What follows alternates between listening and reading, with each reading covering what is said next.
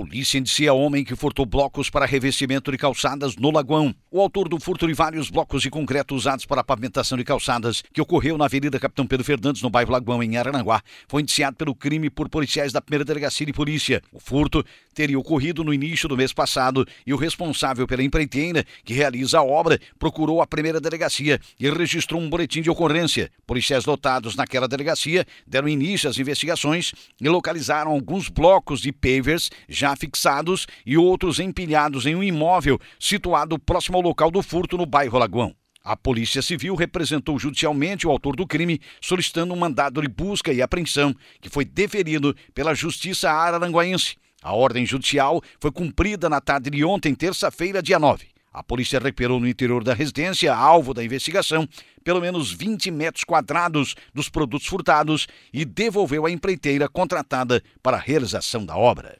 Incêndio destrói cabine de caminhão caçamba na Coloninha. O Corpo de Bombeiros de Araranguá atendeu uma ocorrência de incêndio em um caminhão no final da tarde de ontem, terça-feira, dia 9, aqui em Araranguá. A guarnição foi acionada por volta de 18h20, depois que o incêndio atingiu a cabine de um caminhão caçamba que estava estacionado na rua José Fernandes, no bairro Coloninha, aqui em Araranguá. Trata-se de um caminhão marca Ford, modelo 1618, que se encontrava estacionado em frente a um centro de educação infantil que teve uma placa localizada no portão de entrada atingida pelo fogo. Os bombeiros montaram a linha de ataque com dois dances de mangueiras e usaram em torno de 1.500 litros de água para debelar as chamas. Ainda conforme os bombeiros que participaram da operação, a esposa do proprietário do caminhão estava presente no local e se responsabilizou pelo veículo. A causa do incêndio não foi mencionada.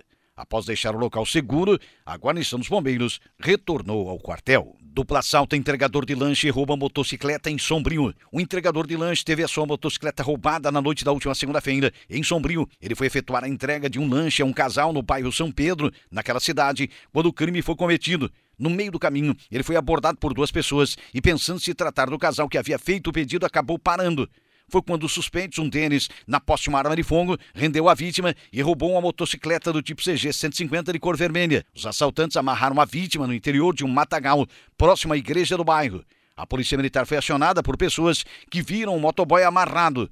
A Polícia Civil de Sombrio foi informada da ocorrência pela Polícia Militar e instaurou um inquérito policial para apurar o crime. Diligências foram realizadas ontem, terça-feira, mas os assaltantes não foram localizados. Entretanto, de acordo com a polícia, a investigação terá sequência com a oitiva de testemunhas do roubo. Polícia procura um morador que desapareceu em Laguna. A Divisão de Investigação Criminal de Laguna está à procura de José dos Passos Ferreira da Silveira, conhecido como Zequinha, de 51 anos. Zequinha está desaparecido desde as 10 da manhã da última quinta-feira, quando deixou a casa da sua filha a pé, no bairro Caputera, em Laguna. Morador do bairro Palhocinha, em Garopaba, Zequinha vestia calça jeans e moletom preto na época.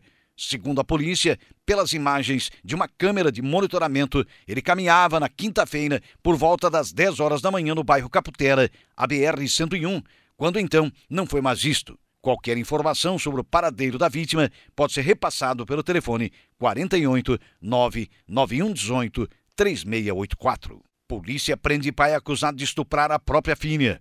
Um homem foi preso pela Polícia Militar suspeito de estuprar a própria filha em Orleans. Ele foi detido após a tia da vítima, que teria flagrado o crime, acionar então a Polícia Militar. A idade da vítima não foi mencionada pela polícia. Segundo o boletim de ocorrência da Polícia Militar, a tia contou que é vizinha do autor e que escutou a sobrinha chorando por volta de 19h20. Ela teria chamado pelo irmão para que ele abrisse a porta da casa, mas ele não respondeu. A tia então arrombou a porta e entrou no quarto, viu o autor em cima da cama, com a calça baixada e em cima da vítima. A menina também estava com a calça baixada, foi o que informou o boletim. A tia e a sobrinha fugiram do local e foram até o bairro Alto Paraná, onde conseguiram chamar a polícia militar. A guarnição foi até a casa do suspeito, mas ele não foi encontrado. Pouco tempo depois, o homem foi preso na casa da mãe dele. Segundo a Polícia Militar, ele foi algemado e colocado na viatura para resguardar a própria integridade física e para evitar uma possível tentativa de fuga. O homem foi encaminhado à central de polícia em Criciúma. A tia e a vítima também foram conduzidas para a Polícia Civil junto do Conselho Tutelar. Ainda de acordo com a Polícia Militar, a vítima não quis prestar depoimento para a guarnição, tendo conversado apenas com as conselheiras. Mas segundo o boletim da Polícia Militar, a menina teria confidenciado para a tia que já sofria abusos do pai há bastante tempo e que era obrigada a ter relações sexuais com ele.